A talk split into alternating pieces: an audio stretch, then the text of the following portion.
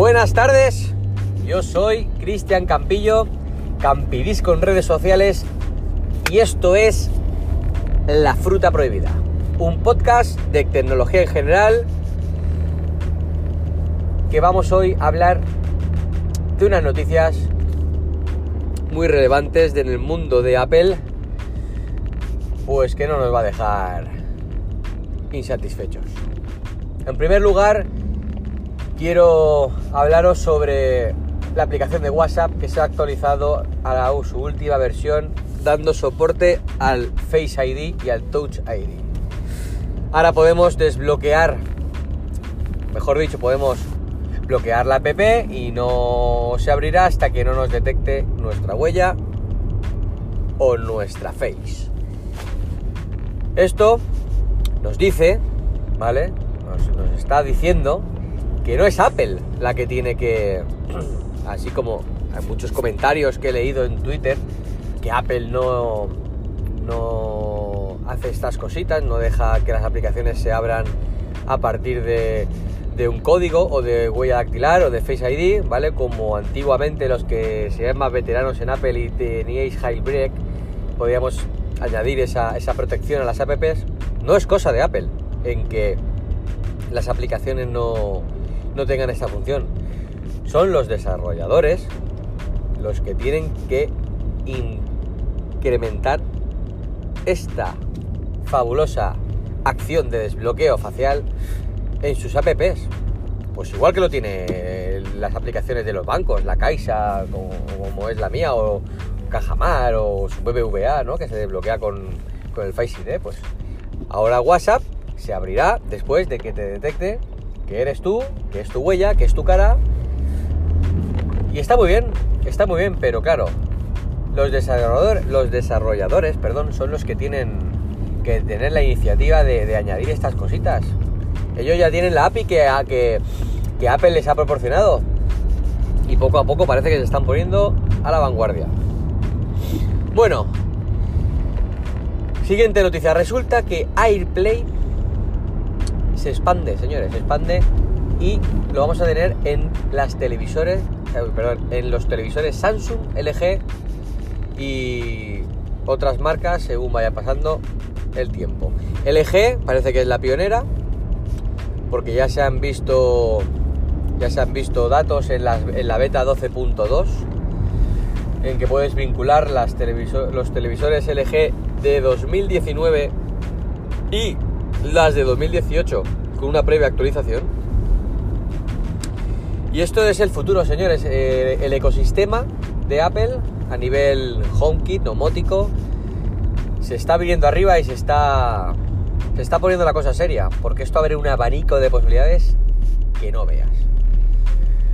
Con la, con la característica esta de HomeKit, ¿vale? Podremos, eh, podremos con Siri, por ejemplo, o con el mismo iPhone, Podremos decirle a la televisión que cambie de puerto HDMI, podremos encenderla, podremos apagarla, podremos incluso decirle a Siri que encienda la televisión y esta se encienda y esta se apague, simplemente invocando a nuestro asistente. Esto y luego con los, con los HomePod a nivel de sonido ya os hablo, que podamos vincularlos por AirPlay a una televisión. Tú imagínate la que se puede liar a nivel de home cinema cuando tú detectes esos HomePod que tienes en casa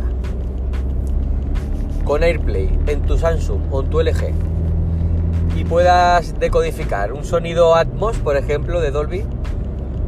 Buah. La verdad que la cosa pinta bien, la cosa tiene futuro.